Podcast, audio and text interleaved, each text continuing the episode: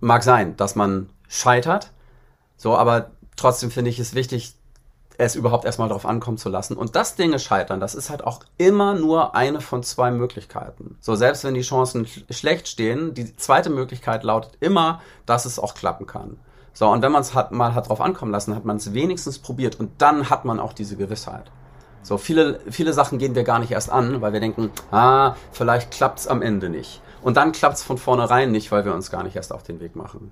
Ich habe den Eindruck, dass das, was die ganze Welt bislang in ihrem Innersten zusammenhält, wenn wir nicht aufpassen, auseinanderfällt, wie bei einem Erdbeben. Selbst das, was man bisher für gegeben hält, weswegen sich mir immer mehr die Frage stellt, denn was für einem Land auf dieser Welt will ich eigentlich leben? Herzlich willkommen zu einer weiteren Ausgabe Milch und Kultur. Heute ist unser Gast Klavierkabarettist Bodo Wartke. Wunderbar, dass du da bist, Bodo. Schön, dass es klappt. Es geht immer los in dieser Sendung mit einem Spiel, das heißt kurze Frage, kurze Antwort. Manchmal musst du Sätze beenden, manchmal gibt es kurze Fragen, manchmal musst du dich entscheiden. Es geht los. Ich denke also. Sing ich. Ich singe also. Bin ich. Meine Achillesferse ist. Mein Liebeskummer. Zwingende Notwendigkeiten sind für mich? Singende Notwendigkeiten zwingende, oder zwingende? Zwingende. Ah, zwingende. Ja, alleine und mit anderen Menschen zusammen auftreten zu können. Mit Jens Spahn einen Song schreiben oder Christian Drosten Swingtanz beibringen? Christian Drosten Swingtanz beibringen. Eine Klavierstunde mit Markus Söder oder eine Bierrunde mit Alexander Gauland? Weder noch. Sebastian Krämer. Oh, ein veritables Genie, eine lebende Legende. Mein erster Auftritt in meiner ehemaligen Schule im Leibniz-Gymnasium in Bad Schwartau. Der Hambacher Wald. Der ist ja immerhin bis auf weiteres gerettet, was aber nicht heißt, dass alle Wälder das wären. Na, siehe Dannenröder Forst. Und ähm, vor dem Hintergrund, dass vom Hambacher Wald auch nur noch ein, ein Bruchteil der ursprünglichen Fläche steht, äh, und halt bis an die Baumwurzelkante rangebaggert wird, ist es vielleicht auch nur eine Frage der Zeit, bis auch der jetzt noch stehende Wald das Zeitliche segnet. Hoffen wir das Beste. Das Land, in dem ich leben will? Ähm, da brauche ich mehr als einen Satz, als mhm. das zu beschreiben, aber ich versuche immerhin ja, in Liedform das auf Zeit. den Punkt zu bringen. Ja, okay. Ja, also, Dann verweisen wir auf das Lied. Mhm. Mhm. Milch. Milch? Ähm, mag ich sehr gern, wenn man sie gut aufschäumen kann. Vor allem im Kaffee. Kuhmilch oder Hafermilch? Das trifft für beide gleichermaßen zu. Es gibt ja inzwischen auch Hafermilch, die man sehr gut aufschäumen kann. Ich empfehle tatsächlich eine Mischung aus beidem, halb-halb. Damit habe ich die besten Erfahrungen gemacht. Kurt Krömer. Oh, ganz lieber Kollege von meiner Anfangszeit aus der Scheinbar. Den mag ich sehr gern äh, und den finde ich auch extrem lustig. Wir kennen uns aus der Scheinbar, das ist ein kleines Varietheater in Berlin, wo wir beide unsere ersten Schritte auf äh, den Brettern, die die Welt bedeuten, unternommen haben. Und da hatten wir damals sogar mit Sebastian Krämer eine Show zusammen, zu dritt, die hieß Alle haben Eis gern. Und bist du noch in Kontakt mit Kurt Krömer? Mit Sebastian regelmäßig, mit Kurt nur sporadisch. Also der hat sich sehr, seit er im Fernsehen, äh, viel im Fernsehen ist, hat er sich sehr so von ähm, kleineren Bühnen zurückgezogen. So, aber immer wenn wir uns wieder treffen, auch bei, bei der, beim Jubiläum von der Scheinbar zum Beispiel, haben wir uns das letzte Mal gesehen, ist es immer ein großes Hallo.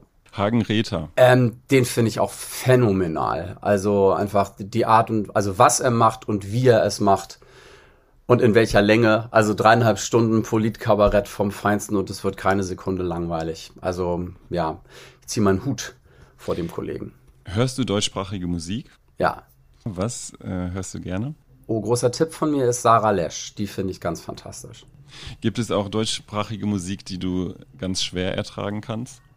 Ja, ähm, zum Beispiel die, über die Jan Böhmermann am Beispiel von Max Giesinger äh, ja eine, eine ganze Sendung gemacht hat, Eier aus Stahl. Das fand ich sehr, sehr treffend. Also wie er dann Schimpansen aus dem Gelsenkirchener Zoo Satzschnipsel zu einem Song hat zusammenbauen lassen. Und ich weiß tatsächlich auch von einem anderen Kita-Papa, der Musikproduzent ist, das ist die Art und Weise, wie Musikproduzenten arbeiten. Die haben so einen Fundus an bestimmten Wörtern, von denen sie wissen, die kommen ja, gut an mhm. bei der werberelevanten Zielgruppe so, und daraus basteln wir jetzt mal irgendwas. Also es geht da mehr um Form als um Inhalt und das hört man der Musik leider auch an. Ist deutsche Musik anspruchsloser geworden? Also das kommt immer drauf an, wen du fragst und welchen Interpreten du vor dir hast und was man eben auch selber will. Ne? Also ähm, Musik braucht ja streng genommen die Sprache nicht. Musik spricht ja schon für sich und schafft es aus sich heraus, die Menschen emotional zu berühren. Aber wenn Sprache halt noch dazu kommt, als Add-on quasi, finde, also wenn man was zu sagen hat, dann sollte man das auch tun. So, und das geht halt auf musikalische Weise, finde ich, besonders gut. Du bist ja in der deutschen Sprache äh, zu Hause wie kaum jemand anders vielleicht. Gibt es etwas für dich, was die deutsche Sprache so besonders macht im Vergleich zu anderen Sprachen? Oder? Ich glaube, dass jede Sprache ihren Reiz hat und ihre Finessen und ihre Besonderheiten und eben auch Reime äh, und Sprachspielereien, die möglich sind. Zum Beispiel, weil zwei Worte, die was völlig unterschiedliches bedeuten, zufälligerweise gleich klingen. Ne, so Teekesselchen. Mhm. Und das gibt's in jeder Sprache. Äh, man findet überall Reime, die man nicht vermutet hätte. Ich kann das halt auf, auf Deutsch besonders gut, weil Deutsch meine Muttersprache ist. Und ähm, selbst wenn man eine andere, andere Sprache gut spricht, kennt man ja die ganzen Redewendungen und Gepflogenheiten und äh, Synonyme oftmals nicht, sondern man kennt so ein Wort, im Idealfall weiß, was das auf Englisch übersetzt heißt oder eine andere Sprache, aber es gibt ja noch zig andere Worte, die da was ähnliches oder ungefähr das gleiche meinen und also mit der Sprache wirklich jonglieren zu können, ähm, dafür muss man sie, glaube ich, wirklich gut können und im Idealfall damit aufgewachsen sein. Und vor allem muss man das halt auch wollen. Also ich begebe mich ja immer auf eine Reise ins Ungewisse.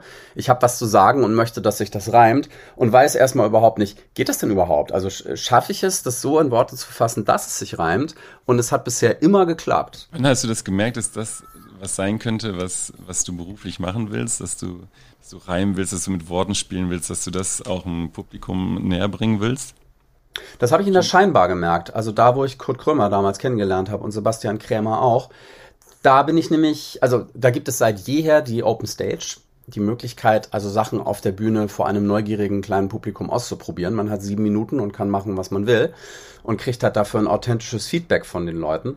Und da bin ich halt mit meinen Liedern hin zu meiner Anfangszeit in Berlin und habe da das erste Mal eben Zuspruch bekommen von meinen Kolleginnen und Kollegen. Also in Bad Schwartau, wo ich herkomme, äh, im Norden, wurde mir halt eigentlich immer nur davon abgeraten, das zu tun. Also ja, Kunst, das ist ja schön und gut, aber beruflich, also das ist ja viel zu unsicher, bla bla bla. So, und da traf ich endlich auf Menschen, die gesagt haben, ey cool, so die sogar davon ausgegangen sind, der macht das schon beruflich. Und als ich denen dann erzählt habe, nee, ich studiere Physik, waren die alle so, was? Wieso das denn? Du bist Künstlermann. Und es hat tatsächlich ein paar Jahre gebraucht, bis ich mir das selber äh, gestatten konnte, beziehungsweise etwas bejahen konnte, was all meinen Kolleginnen und Kollegen schon Jahre vorher klar war. Waren das denn auch die Auftritte, die dich bestärkt haben, das zu machen? Ja, total. Ohne die scheinbar wäre ich kein Künstler von Beruf geworden. Das kann ich mit Sicherheit behaupten. Du hast ja, hast gerade schon erzählt, du hast äh, Physik studiert, ich glaube zwei Semester, stimmt das? Zwei Semester, Zwei genau. Semester, ähm, netto, netto eins. Eins aktiv, eins passiv. und dann hast du äh, Lehramt, auf Lehramt studiert. Ähm, Musik auf Lehramt, genau. Musik auf Lehramt, genau. Ähm, Gab es daneben auch nochmal andere äh, Berufe, wo du gedacht hast, das wäre spannend? Auch ich hatte mir schon vorstellen können, Lehrer zu werden. Mhm. So, also ich habe das einerseits studiert, um halt in meinen Fertigkeiten besser zu werden, also um besser singen und Klavierspielen zu lernen. Aber weil mir das auch Spaß macht, anderen Leuten was beizubringen, sofern sie dann interessiert sind an dem, was ich äh, zu vermitteln habe. Äh, und ich hätte mir tatsächlich auch vorstellen können, Arzt zu werden. Das hätten sich meine Eltern sehr gewünscht. Das ist letztendlich daran gescheitert, dass ich damals keinen Medizinertest gemacht hatte, der dafür noch obligatorisch war. Und ähm, habe aber auch medizinische Vorlesungen besucht aus Neugier in Berlin, weil ich mal wissen wollte, wie ist denn das so und was erzählen die da so und kann mich äh, an das, was ich da gelernt habe, tatsächlich auch noch komplett erinnern, im Gegensatz zu all dem, was ich im Physikstudium gelernt habe. Und haben sich deine Eltern damit angefreundet? Äh, ja, am, im Endeffekt ja. Das war für beide am Anfang schwierig, weil sie halt dachten, oh Gott, Künstler, davon kann man ja nicht leben. Außerdem Künstler, die sind ja alle drogensüchtig und schwul und geraten auf die schiefe Bahn. Und wenn unser Sohn das jetzt auch macht, was sollen denn dann die Nachbarn denken? Also so waren die halt drauf. Ne? Und was aber halt der Tatsache, glaube ich, zu schulden war, dass sie sich keine Vorstellung machen konnten, was das eigentlich heißt, Künstler von Beruf zu sein. Und da die sich dann ja nun aber auch zwangsläufig damit auseinandersetzen mussten, was der Junge da so macht auf der Bühne, haben die ein ganz anderes Bild davon bekommen und gesehen, ah, guck mal, da steht schon auch auf soliden Füßen, wenn jetzt nicht gerade eine Pandemie ist. Und der Junge kommt klar und der kommt zurecht und steht finanziell auf eigenen Beinen und äh, kommt gut an. Und ähm, es fällt ja auch ein bisschen auf meine Eltern zurück. Ne? Also meine Mutter hat das schon immer sehr, sehr genossen, wenn, äh, wenn sie ist selber ja Ärztin gewesen, wenn Patienten sie angesprochen haben, Mensch, Frau Dr. Sohn, ihr Junge, oh, so viel Talent. Und sie dann das alles immer für sich reklamieren konnte und sagen, ja, das hat der Junge alles von mir. Ich habe von Anfang an an ihn geglaubt. was nicht ganz stimmt, aber letztendlich hat sie mir dann tatsächlich auch ein ganz schönes Kompliment gemacht, als ich nämlich mal gehadert habe und gesagt habe, ach ja, vielleicht hätte ich doch auch Arzt werden sollen, wie du, wie Papa, was, was ihr könnt. Das ist so sinnvoll. Ihr sorgt damit dafür, dass Menschen gesund werden. Meine Mutter sagte zu mir, ja, stimmt, aber mit dem, was du kannst, sorgst du vielleicht dafür, dass sie gar nicht erst krank werden. Das ist doch ein schöner Satz. Das ist ein schöner Satz. Ja. Ne? Das, da der, fiel mir auch die Kinnlade runter, weil, weil meine Mutter tatsächlich der letzte Mensch ist, von dem ich so einen Satz erwartet hätte. So umso schöner fand ich aber, ihn von ihr vernommen zu haben. Ja. Du sagst in dem wunderschönen Podcast äh, Salon Holofernes, in einem wunderschönen Gespräch, finde ich, mit Judith Holofernes, da sprecht ihr Danke. auch über, über ähm, Reimen und über eigentlich über eure Songschule, über Sago, ähm, über deutsche Kunst auch. Und da fällt ein Satz von dir, äh, da spreche ich, glaube ich, über deutschsprachige Musik, da sagst du, oh Gott, Leute, reimt doch mal vernünftig. Das ist bei dir, bei mancher Musik, die du, die du hörst, dass dir das, das manchmal auf den Nerv geht. Äh, wenn du jetzt dir deutsche Kollegen anguckst, äh, also auch Klavier, Kabarettisten, aber auch andere Musiker, gibt es da Künstler, die dich inspirieren? Äh, du ja, inspirierst viele Leute. Mhm. Ja. Du hast ja Sebastian Kremer schon erwähnt. Nee, genau. Christoph Sterlin, unser Lehrmeister bei Sago. Mhm. Ähm, ich finde auch, wie Judith vorgeht, ziemlich klasse. Kollegen, mit dem ich meine Liebe zum Reim und zum Wortspiel teile, da fallen mir als erstes Helge Thun und Michael Schönen ein, wobei letzterer kein Musiker ist. Erstere eigentlich auch nicht, aber die können gute Songtexte schreiben, beide. Und die achten halt auch sehr auf, nicht nur auf saubere Reime, sondern auf sehr ungewöhnliche und äh, überraschende Reime. So, und das gibt die, unsere Sprache einfach her. Und es ist schade, finde ich, dieses Potenzial nicht auszuschöpfen. Also es ist letztendlich wie Architektur. Ne? Also man kann sich Mühe geben mit einem Gebäude und wirklich Sorgfalt walten lassen, die über die reine Funktionalität eines Gebäudes hinausgeht. Oder man kann das einfach so hinrotzen, wie es leider viel zu oft geschieht. So, und da frage ich mich halt, was macht mehr Spaß? Und zwar demjenigen, der es baut und denjenigen Leuten, die später drin wohnen oder das Gebäude frequentieren. Und das ist bei Liedern halt genauso. Also wenn ich unter meinem Niveau arbeite oder arbeiten müsste, wäre ich mit diesem Beruf nicht glücklich. Und ich mache es mir ja nicht leicht. Ne? Ich könnte halt viel schlechter reimen und würde große Karriere machen äh, im deutschen Hip-Hop. Man verstehe mich nicht falsch. Das ist ein Genre, von dem ich auch viel... Zeit, ne? na, na klar, ich, also ich mag das natürlich total, ne? Sprechgesang ja. und vor allem, das hat ja auch so Genre, das hat ja auch echt so die Vorstellung gesprengt, wo und wie man überall reimen kann. Also, mhm. wenn Hip-Hop richtig gut ist, finde ich den ganz fantastisch. Aber auch da gibt's halt Leute, die sich mit schlechten Reimen, wie ich finde, zufrieden geben. So, aber das ist letztendlich auch eine Geschmackssache. Also für viele Leute reicht das auch aus, für Interpreten wie auch für Publikum. Und dann denke ich mir, also jeder soll das hören und das machen, woran er Spaß hat. Und ich habe eben Spaß daran, wenn die Reime so ein bisschen ausgecheckter sind. Fordert Kunst, oder machst du die Beobachtung, dass sich Kunst immer weniger zutraut, äh, Menschen herauszufordern? Sebastian hat ja zum Beispiel großen Spaß daran, seine, sein Publikum äh, eher zu überfordern, aber das halt im höchsten Maße unterhaltsam. Mhm. So, also der schreibt Lieder, die schreibt kein anderer. Die würden auch keinem anderen einfallen. Ich würde mir wünschen, auf seine Ideen zu kommen. Und das macht ihn eben aus als Künstler. Das macht ihn eben auch so besonders. Und da ist halt die Frage, was man will ähm, als Künstler. Also möchtest du ein Interpret sein von Sachen, die eigentlich auch wer anders machen könnte oder schon wer anders macht? Mhm. Also möchtest du ein Klon sein eines US-amerikanischen Erfolgsmodells. Also so gehen ja Plattenfirmen vor, dass die sich halt Leute aussuchen, die sagen, pass auf, mach genau das, sei wie Justin Bieber, nur auf Deutsch. So, und halt viele Interpreten, die sagen, ja, ist mir egal, was ich hier mache, äh, mache ich gern, hauptsächlich verdiene damit Geld. So, aber Künstler, also auch, ich meine klar, auch gut zu interpretieren ist eine Kunst, was nicht jeder kann, was gelernt sein will. Aber wenn du wirklich was zu sagen hast und das in einer Art und Weise tun willst, die dir, dir zu eigen ist und die dich auch ausmacht, dann stellt sich diese Frage, glaube ich gar nicht. Ist die Kunst anspruchsloser geworden oder äh, muss sie anspruchsloser sein? Muss ich anspruchsloser sein, um damit Erfolg zu haben? Also man ist halt selbst ähm, das Maß der Dinge. So. Ja, mir fällt jetzt als Gegensätze ein, äh, sagen, diese Worthaufen oder dieses äh, Menschenleben, Tanzen, Welt im Vergleich zu, sagen wir mal, Sebastian Kremer, der seinen Deutschaufsatz beim Poetry oder Deutsch-LK-Aufsatz beim Poetry Slam vorliest und dabei äh, ja in ne? ganz alter Sprache, also äh, so viele Themen auch abdeckt, und dann an dem Publikum ja eigentlich was sehr viel zu, zumutet, sag ich mal, zumutet. Ja. Ähm, ist dieser Mut weniger geworden oder entdeckst du das immer wieder eigentlich, dass Künstler gerade im Kabarett diesen Mut haben eigentlich? Oder würdest du dir also manchmal also mehr Mut wünschen? Bei Sebastian ist dieser Mut ganz gewiss nicht geringer geworden, eher nee, sogar mh. noch mehr. Genau, ja. Ähm, das kommt darauf an, wo du guckst. Also mhm. ich erlebe die Fernsehlandschaft als relativ mutlos. Mhm. Wobei, da würde ich auch differenzieren zwischen Privatfernsehen und, und öffentlich-rechtlichem. Mhm. Ähm, also Dreisatz zum Beispiel ist der einzige Sender, der sich traut, in Anführungsstrichen, von einem Künstler wie mir 45 Minuten Programm nonstop zu zeigen. Mhm. Und das macht kein anderer Sender, weil die sagen, ah ja, Musik und mh, schlecht für die Quote und, und da gibt's Nische einen und so. Und dann, auf deinem Album Wandelmut. Richtig, Minuten, ja, der sich, der, genau. genau, der sich damit beschäftigt. Und ja, ihr, ihre Lieder sind zu lang, Herr Wartke. Und dann gucke man sich mal an, sobald irgendwie Dreisat von mir irgendwelche Lieder dann einzeln auf Facebook stellt oder auf YouTube, die Klickzahlen sind immens. Also da kann mir dann keiner sagen, dass es, das interessiert keinen. Doch, das interessiert Leute.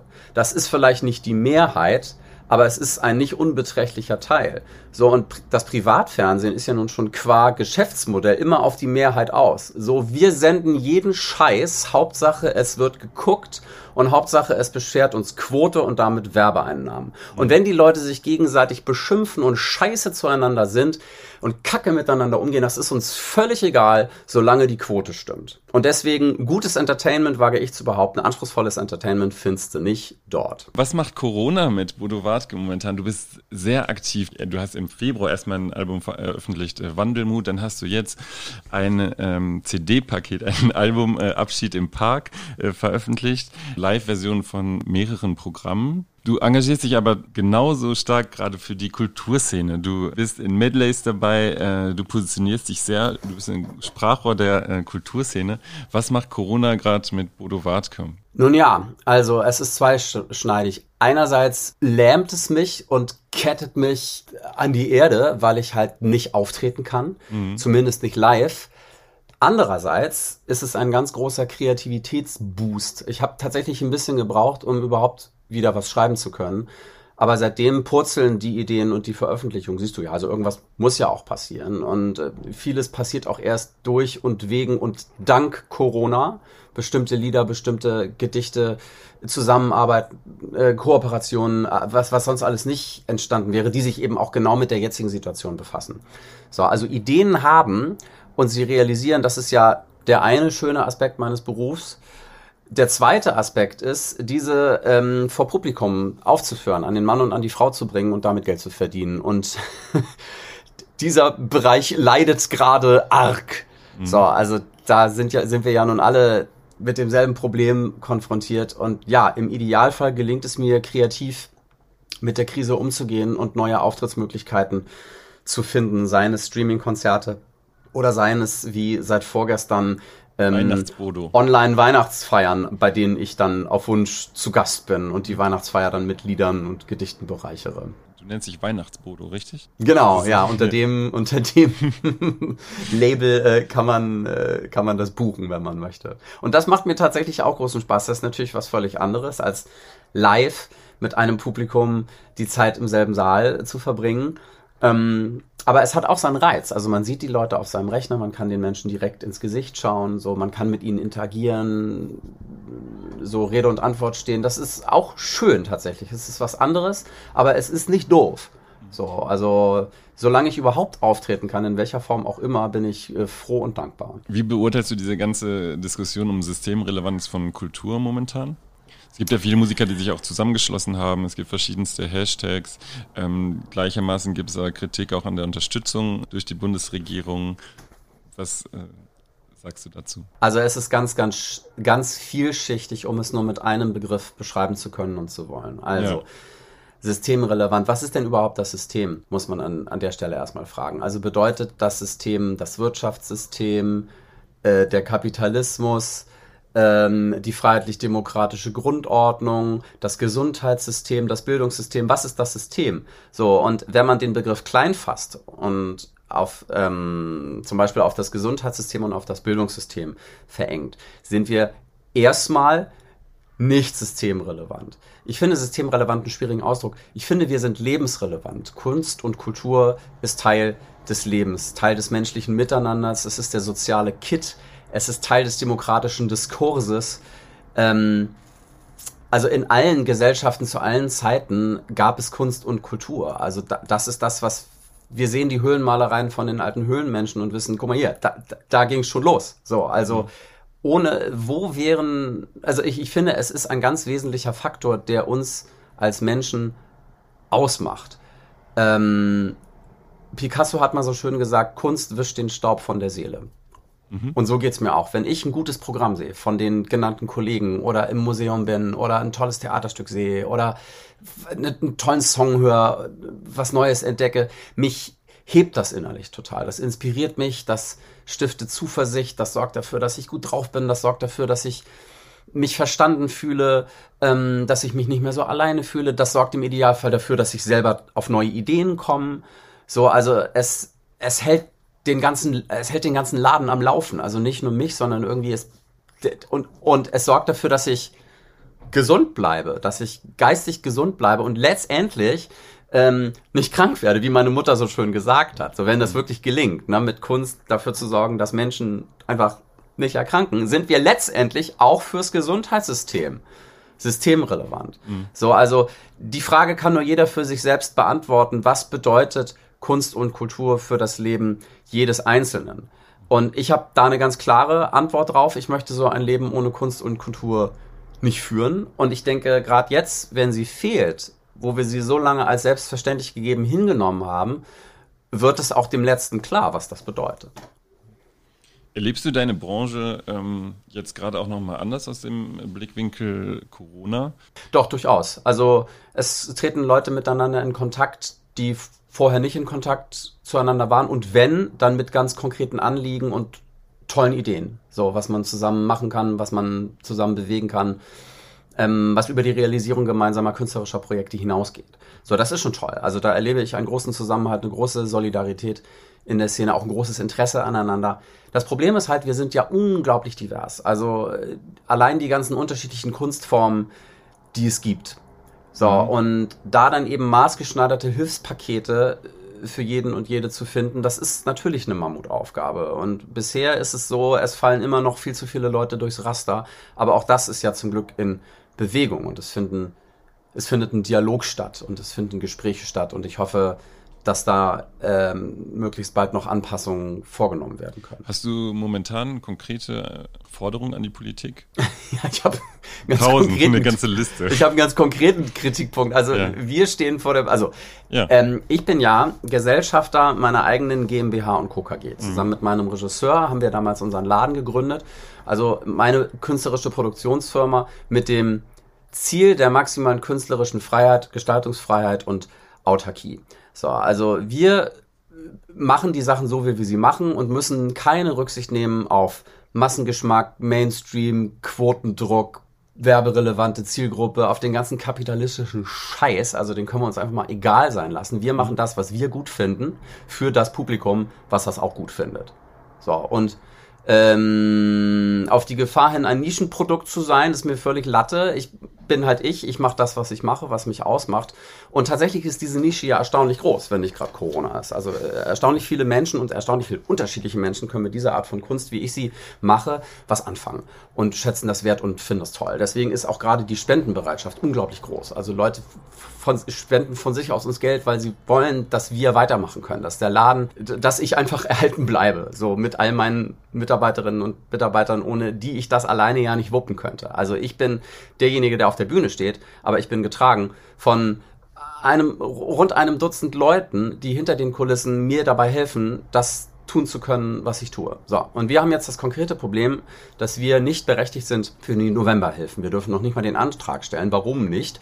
Weil wir unter unserem Dach auch einen Online-Shop haben, über den wir nicht nur meine Produkte vertreiben, sondern auch die vom hochgeschätzten Freund und Kollegen Marc-Uwe Kling. So, und der verkauft ja nun nicht gerade wenig Bücher und CDs, weil das einfach mal fantastisch geil ist, was der macht und extrem witzig und klug. So, und da sagt die Regierung, ach guck mal hier, ihr habt ja äh, Umsatz, äh, dann, ihr habt ja Einnahmen, dann seid ihr nicht berechtigt. Und wir sagen, ja, ja, wir haben Einnahmen, aber das Geld gehört ja nicht uns. Also das geben wir weiter. So, das reichen wir durch. Und dann sagen die, ja, ähm, sorry, auf den Fall sind wir nicht vorbereitet. Und ich denke mir, das ist einer der Fälle, auf die ihr vorbereitet seid, sein solltet, verdammte Scheiße.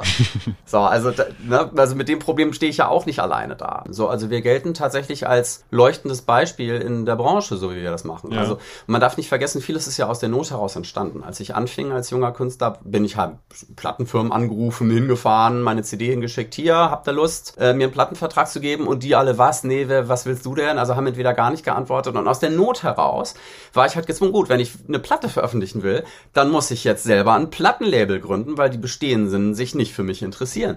Wie macht mhm. man das? Ah ja, okay, Gewerbe anmelden, okay, dann kriegst du einen Labelcode von der GVL, aha, mhm. So, also ich musste den Laden selber schmeißen, so, mhm. und das alles alleine aufziehen und siehe da, Inzwischen stehen wir damit viel besser da, weil jetzt interessieren sich natürlich Plattenfirmen und fragen nach und wir können sagen, nee Leute, wir finden, wir machen das besser als ihr. Danke fürs Angebot, aber zu spät. Da, ja, da, also das stiftet einfach viel Selbstzufriedenheit, sich selbst nicht korrumpieren und irgendwem anbiedern zu müssen, sondern die eigenen Standards wahren zu können, den eigenen Qualitätsanspruch, also nicht unter seinem künstlerischen Niveau arbeiten zu müssen und damit durchzukommen und damit erfolgreich sein zu können und davon leben zu können und einen ganzen Stab an Mitarbeitern finanzieren zu können. Das ist sehr, sehr sinnstiftend. So, und macht mich sehr glücklich. Und das würde ich gerne auch weiter so handhaben ja, können. Vielleicht kannst du wirklich noch mal was sagen. Also Reimkultur heißt äh, der Musikverlag und genau. ähm, ihr, ihr seid ja auch äh, ziemlich nachhaltig unterwegs da. Es gibt zum Beispiel genau, das ja, ja. Bodeco-Siegel. ähm, vielleicht kannst du noch Green was dazu Touring sagen. Und so. Ja. Das, also, ja, es entsteht ja nicht von selbst, sondern es ist ja ein bewusstes Projekt, in dem man sich auch überlegt, oder in dem, in dem du dir überlegt hast, wie du das gestalten willst. Genau, ja, also zum Beispiel, wenn man eine CD rausbringt, dann ist das ja im Idealfall, äh, sind das ja einige, mit, äh, mit dem Wunsch, die auch verkaufen zu können und einfach dann auch einen Haufen Material. Und bei sowas verzichten wir dann jetzt zum Beispiel bewusst auf Plastik so, mhm. und benutzen äh, recycelten Karton. So mhm. nachhaltige, ökologisch nachhaltige Materialien, mhm. so die unter fairen Arbeitsbedingungen ähm, entstanden sind. Das ist uns eben wichtig, weil wir da tatsächlich auch einen Unterschied machen können. So, also der, der wirklich was bewegt und zum Beispiel, ähm, als wir mit dem Orchester auf Tour waren, da hatte jeder seine eigene Trinkflasche. Damit fing schon mal an. So haben wir für alle besorgt, um Plastik zu vermeiden. So, in unserer Bühnenanweisung steht drin, dass, also die Leute meinen es dann immer gut und stellen uns leckere Sachen zu essen hin. Und wir schreiben dann da rein, dass wir uns halt wünschen, dass das dann eher Rohkost ist und weniger Zucker und gesund und nicht so viel Fleisch. Und ähm, vor allem Produkte der Firma Nestlé für bitte vermieden werden sollen. So, und, und Coca-Cola und sowas. Und da kann man tatsächlich halt äh, was bewirken und auch ein Statement setzen. Mhm. So, weil äh, nicht zuletzt, wenn es ähm, dazu beiträgt, dass auch bei Veranstaltern ein Bewusstsein dafür geweckt wird, sofern das vorher nicht schon da war, dass sie dann sehen, ach guck mal, so machen die das, aha, so kann man das auch machen, hm, und guck mal, das funktioniert ja sogar, das funktioniert ja sogar besser. Gute Idee, vielleicht machen wir das ab jetzt immer so. Das ist ein Statement von euch. Es gibt jetzt noch so viele Fragen, die ich eigentlich hätte, ähm, aber ich versuche jetzt mal ähm, die, die mich noch am brennendsten interessiert, äh, zu stellen, damit wir noch Lyrik oder Lyrics spielen können. Genau, ich antworte ja selten in einem Satz. Ne? Das ist doch toll. Das ist ja auch eine Gesprächszeit. Das ist ja, darum geht's ja. Darum geht's ja. Du bist ja unglaublich vielseitig. Du bist ja nicht nur äh, Sänger, äh, Kabarettist, du bist äh, Tänzer, du bist Schauspieler. Ähm, du hast ja ein wahnsinnig breites Repertoire.